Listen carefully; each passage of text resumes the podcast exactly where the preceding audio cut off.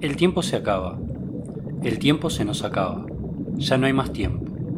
El tiempo de estas relaciones, de estos modos que nos producen de cierto modo. La perseverancia en el modo del ser es una perseverancia que nos desborda, nos atraviesa y va mucho más allá de cada uno de nosotros.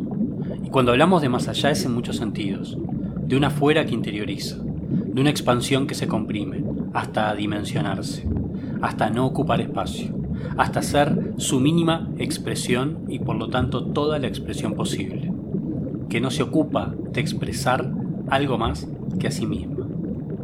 Las relaciones que producen a los seres que se relacionan es lo que se encuentra en movimiento y riesgo de desaparición. No la vida. La vida seguirá abriéndose espacio como hasta hoy, pero no puedo dejar de pensar que como humanos tenemos una falla en nuestra potencia de perseverar en el ser. Confundimos la perseverancia en el ser con la conservación de la individualidad, del género o de la especie. ¿Cómo se puede comprender la idea del error o de la equivocación? Clarisa me responde, como un gran malentendido, y me incomoda, pero funciona. Solo en el malentendido entre el modo del ser y la idea de especie o de individuo es que puedo comprender cómo dinamitamos sin pudor todas nuestras conexiones vivas, de vida, aquellas que finalmente, un final sin final, siempre por el medio, nos producen. Ya iremos tras el malentendido nietzscheano. Lynn Margulis revoluciona los modos de comprender el universo y la vida con algo tan simple como visible y al mismo tiempo imperceptible, insensible, sino más bien sensitivo.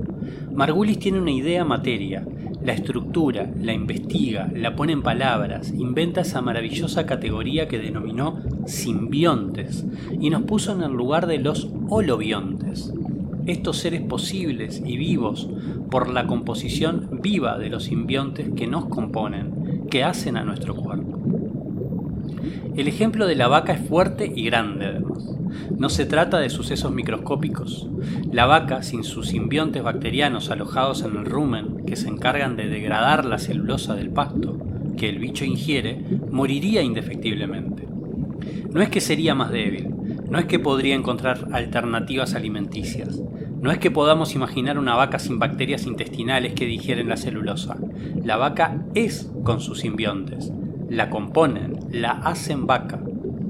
Es un cuestionamiento directo a la idea de individualidad.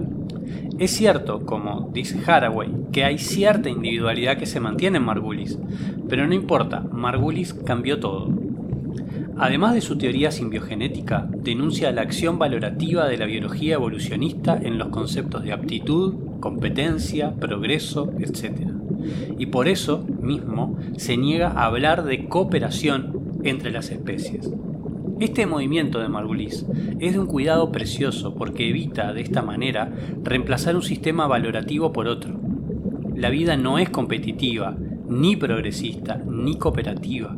La vida es la vida tal y como se presenta, con el hecho de la muerte en ella, con su potencia pura de accionar vivo, con sus composiciones y sus destrucciones.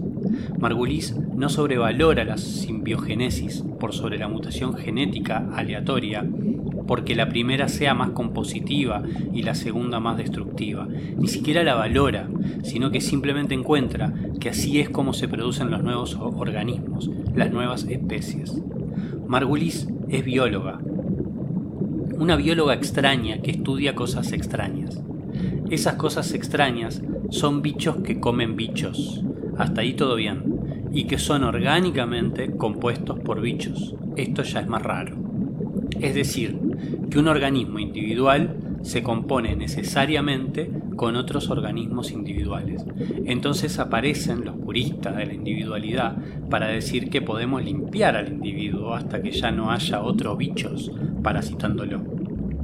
Pero no es tan fácil, porque esos pequeños bichos cumplen funciones esenciales para la vida del individuo mayor, como el caso de la vaca y la descomposición de la celulosa. Bien responden, pero seguro podemos encontrar un suplemento químico tecnológico que realice esta tarea sin esos pequeños bichos. Sí, pero no sería algo muy diferente a una prótesis para un brazo amputado.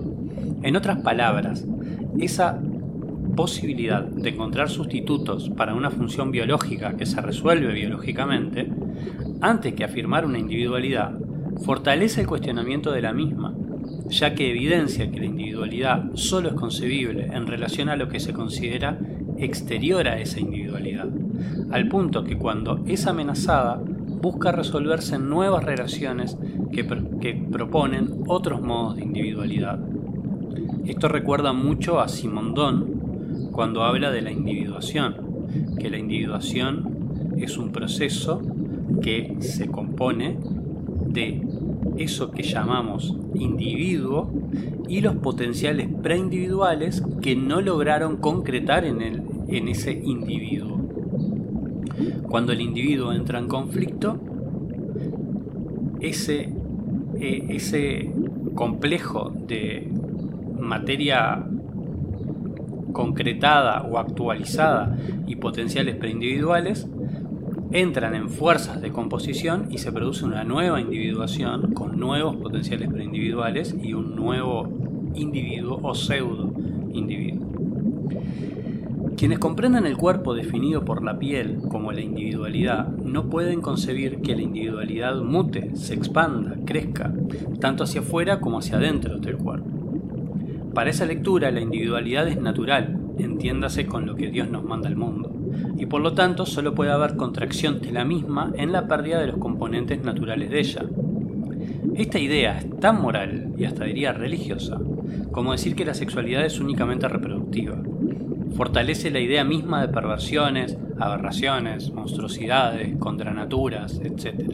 Y lo interesante es que hay un montón de seres sensitivos, pensadores fortuitos, que se apoyarán en estos conceptos negativos de esta moral para darles un giro, no un nuevo valor necesariamente, sino una existencia posible en el mundo vivo que están produciendo.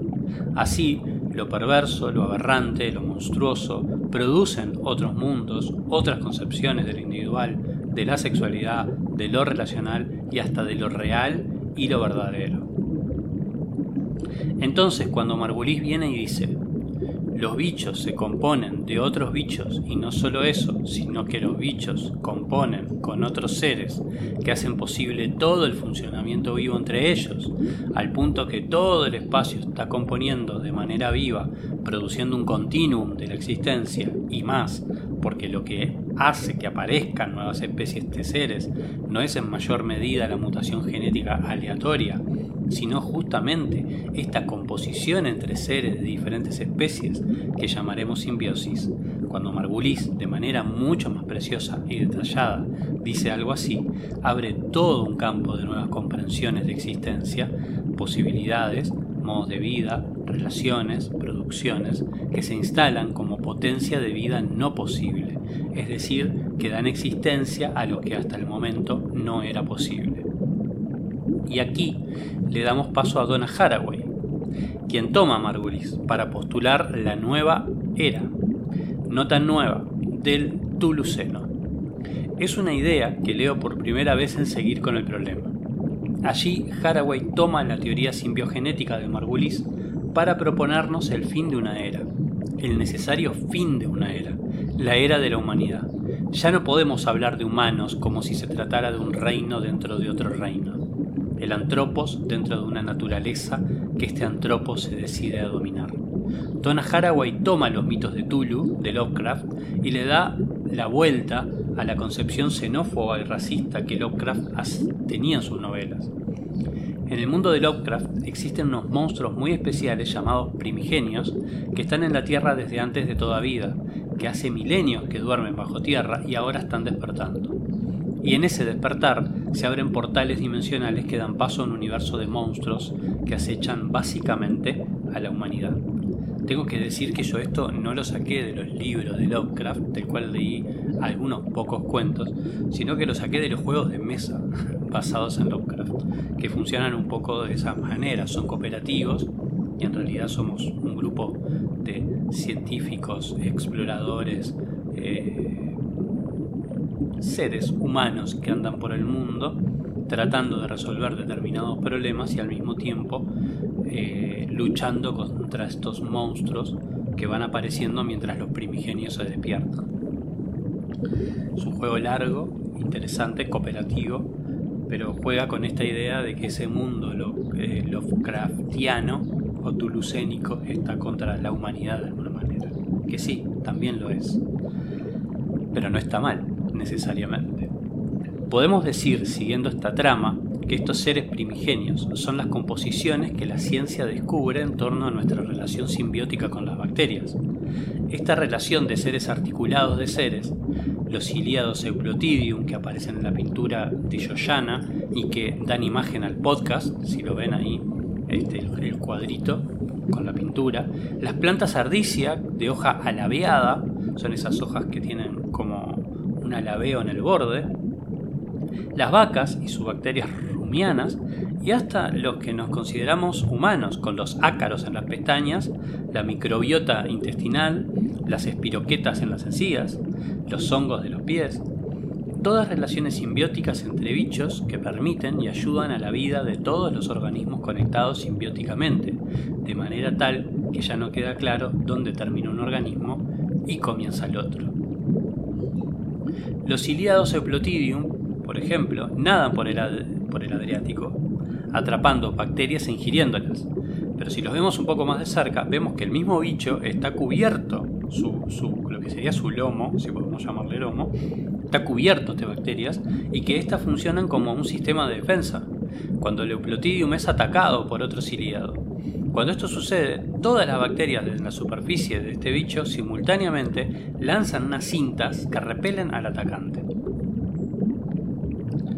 es, muy loco que, las bacterias se sientan atacadas al mismo tiempo que el ciliado, bueno, están sobre el ciliado, pero que además simultáneamente hagan ese movimiento. Se ha deprovisto al Leplotidium de sus bacterias defensoras por medio de procedimientos técnicos y resulta que quedan absolutamente indefensos ante sus atacantes y no hay para ellos posibilidad de supervivencia sin esas bacterias. Este es un típico caso de evolución por simbiosis.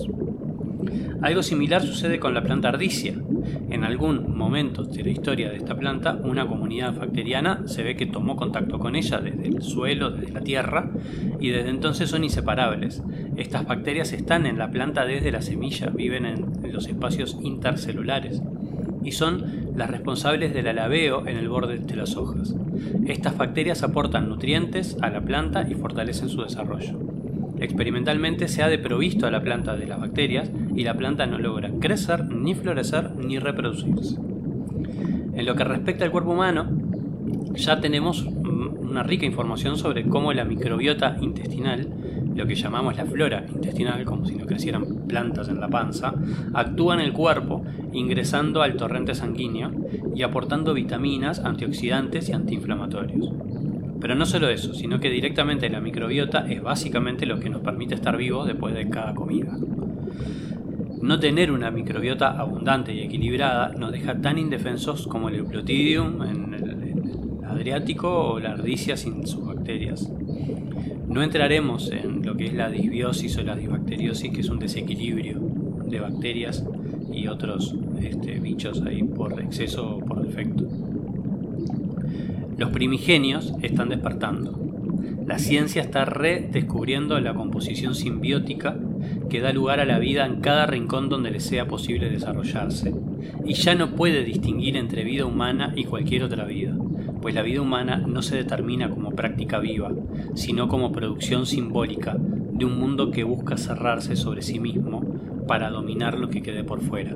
Este mundo jamás pudo cerrarse y es, siempre lo fue, absolutamente intervenido por vidas que nada tienen que ver con lo humano, aunque sí con el perseverar en el ser, insistir en producir un funcionamiento vivo y ya no solamente organismos vivos.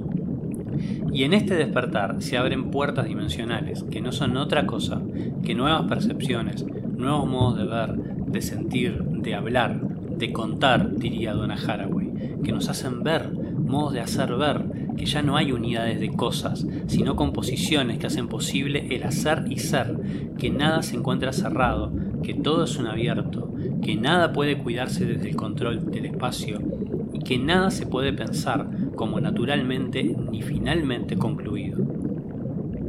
La distinción en especies es una taxonomía útil, pero como todo lo útil, restrictiva a las potencias de la vida.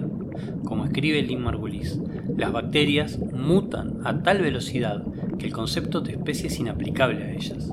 En otras velocidades, en otras dimensiones, lo mismo podemos decir de cualquier otro ser vivo. La definición por especie supone cierta estaticidad en la morfología de un organismo. Sin embargo, los organismos mutan, se dividen, se funden, se articulan y se producen nuevas vidas. La definición, tanto especista como de género, produce una utilidad en la posibilidad de conocer, pero la vida nunca se trata de la posibilidad del conocimiento, sino de la acción misma de vida. Conocemos para mantener la vida, pero debemos preguntarnos cuánto de este mantener resigna la potencia de vivir en todos los aspectos de lo vivo. Esto no es para nada metafórico.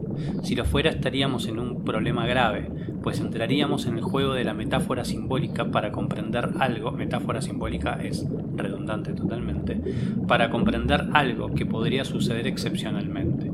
No hay metáfora, porque el modo de vida, la política existencial, es un modo de funcionamiento del pensamiento que no se produce por imágenes representativas.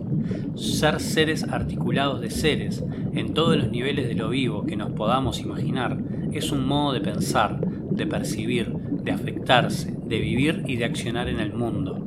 El reino, el filum, la especie, el género, el sexo, la raza, lo patológico, etc., son categorías taxonómicas, en parte útiles al conocimiento, al mantenimiento de una vida X, y en gran X, no una vida, no la vida, sino una vida X, y en gran parte destructivas, productoras de filias, fobias y los movimientos xenófobos, racistas, sexófobos y eugenésicos que han existido y aún existen en el mundo. El fundamento, la verdad, la jerarquía, en cualquier sentido, el significante, la necesidad del tejido simbólico son los nichos desde donde el poder deja de ser relación y cristaliza en despotismo. Para salir de ese lugar no basta una inversión, o mejor, la inversión establece otro lugar de verdad, de jerarquía. Entonces, ¿cómo hacer? Comprender el campo real, no representativo, como un modo de existencia, un plano pensamiento donde la representación se despliega como un elemento más de este plano. No hay nadie a quien convencer, no hay masas que juntar, son modos pensamiento a los cuales le damos existencia porque abren el universo perceptivo y afectivo en n dimensiones, los universos incorporales que Guattari bosquejaba en sus cartografías esquizoanalíticas. Al final, todo se trata de expandir el pensamiento a nuevas dimensiones para pensar lo impensable, para hacer posible lo no posible. Una inversión produciría tarde o temprano un nuevo despotismo, pero lo relativo también nos deja en la idea de un juego que puede ser no jugado, y ya no podemos pensar en juegos, porque volvemos a decir que no hay nada simbólico, representativo o metafórico en esto, es una cuestión de vida y también de muerte, como escribe La Puyad, se trata de volcar los valores, no invertirlos, sino desparramarlos por el campo y ver qué hacemos con ellos, cómo nos relacionamos y cómo los relacionamos. Cómo producimos nuevas realidades, donde ya no importe tanto lo que tiene un afán representativo y lo que tiene un afán productivo, con tal que nosotros, o vos, o yo, o aquel, o vos y yo, y vos y aquel, solo nos aboquemos a la producción posible de lo no posible. Aquí es donde vuelve a conectar de alguna forma el capítulo 3 de diferencia y repetición, la imagen del pensamiento, y el tiempo que se nos acaba. Un movimiento de perseverancia se impone, y ese movimiento pide cuidar, construir, producir otro mundo, pero eso será muy difícil sin que allí suceda otro pensamiento, un pensamiento sin imagen, un pensamiento no dogmático, un pensamiento fuera de todo sentido común y buen sentido, que no conciba la idea de errores ni equivocaciones, y donde el malentendido pueda ser considerado fuera de todo entendido, próximo a lo malo como desencuentro descompositivo. Devenir estética de las intensidades, dialéctica de la idea materia, y disolver de esta manera el análisis que distingue sujeto de objeto, movimiento iniciático de Lim Margulis cuando propone la vida como simbiogénesis, y de Donna Haraway cuando revoluciona concepciones ya revolucionarias y las despliega en un campo cada vez más monstruoso, productivo, creativo, del monstruo racista Tulu al tuluceno, del holobionte como individuo compuesto al holoente con mucha menos aspiración a la individualidad, ni siquiera la del ser, de la autopoiesis, de los organismos autoproducidos a la simpoiesis, como la creación necesariamente colectiva. La propuesta de producción de narrativa de Haraway puede ser comprendida como un tejido simbólico sobre el real. Sin embargo, la máxima potencia de esta propuesta se encuentra en una producción incesante de realidad a partir de dichas narrativas. Insistamos en que no hay nada metafórico en la lectura de Haraway y la que hace Haraway de Margulis es la exasperación misma de la realidad, llevada hasta sus más oscuros rincones o a las más iluminadas amplitudes, todes o loentes. Un montón para volver al capítulo 3 de diferencia y repetición, del cual nos queda la segunda parte, y un pensamiento cada vez más necesario puesto en lo clínico. Los hilos se van enredando, pero al mismo tiempo van produciendo un precioso tejido que nada tiene de simbólico.